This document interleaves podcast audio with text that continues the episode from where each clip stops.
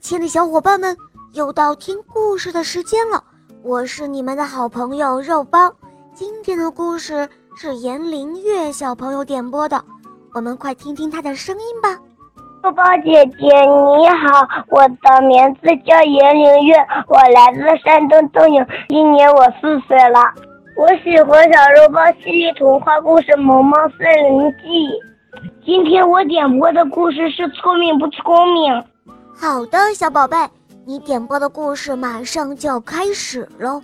下面请收听《聪明不聪明》，播讲肉包来了。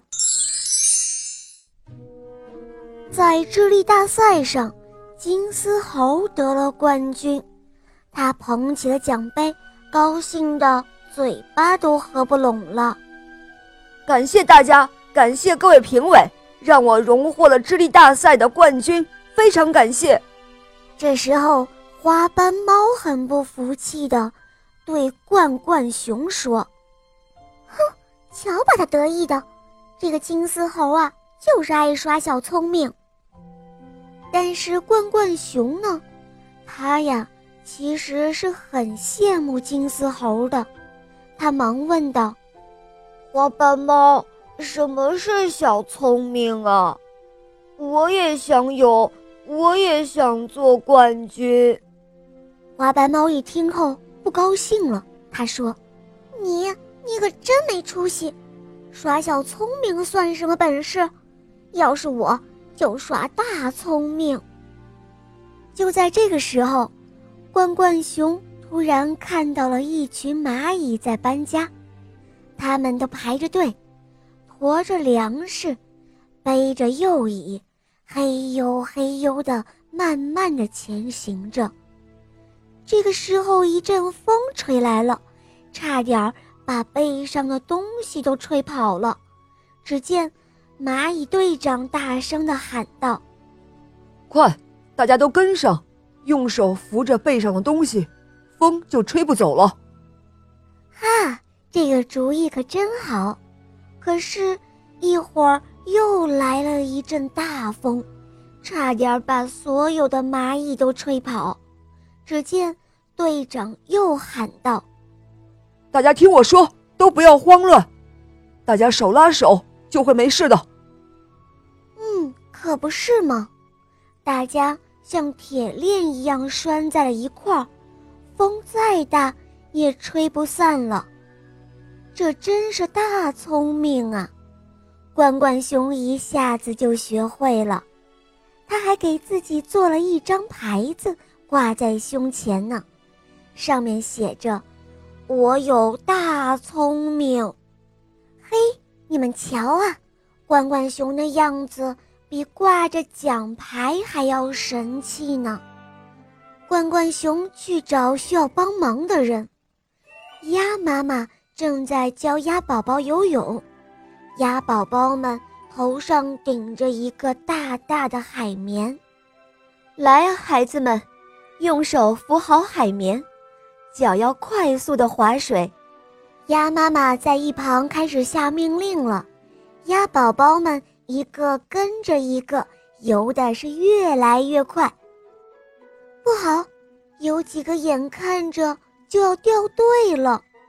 罐罐熊看到后，赶忙冲着鸭宝宝们喊：“小鸭子们，快快呀，赶快手拉手，就不会掉队了。”鸭宝宝们照着罐罐熊说的做了，可是他们刚刚拉上手，他们头上的海绵就落到了水里，通通都吸满了水。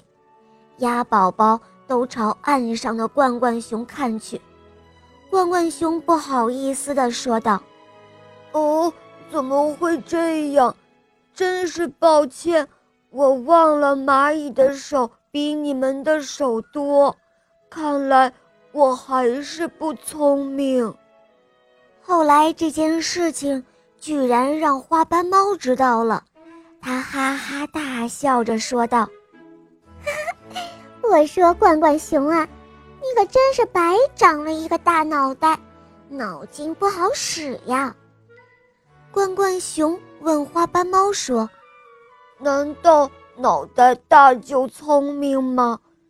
都说狐狸聪明，可我的脑袋比它的大多了。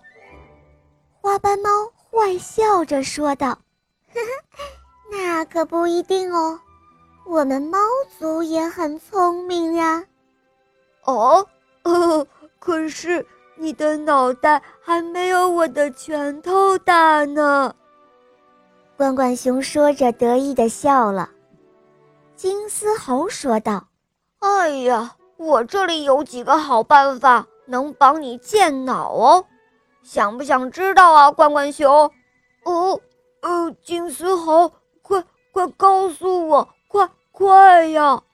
哦，这方法一嘛，就是每天用小棍子敲打敲打脑袋，起到按摩清醒的作用。这方法二嘛，就是倒立，让血液充满大脑，以达到健脑的目的。这方法三嘛，就是多吃黑芝麻、核桃、黄豆、菠菜等食物，少吃糖。这方法四嘛，多问几个为什么，多思考，勤用大脑，锻炼思维。哦，还要用小棍子打自己的脑袋呀！打自己的事儿我可不干，倒立也不行。我这么大的个子，根本就倒立不了嘛。呃，这个吃东西我喜欢，可为什么要要少吃糖呀？我最喜欢吃的就是蜂蜜了，蜂蜜也不能吃了吗？这时，金丝猴笑着说道：“哈哈，瞧，你已经学会问为什么了，这就是进步呀。”小伙伴们，这个故事告诉我们，聪明与不聪明都没有绝对的定义，多学、多做、多思考，就会越来越聪明的哟。你们懂了吗？好啦，亲爱的小伙伴们，今天的故事肉包就讲到这儿了。严林月小朋友点播的故事好听吗？嗯，你也可以找肉包来点播故事哦。赶快关注肉包来了，打开我的首页。一起来收听《小肉包系列童话》第一部《萌猫森林记》。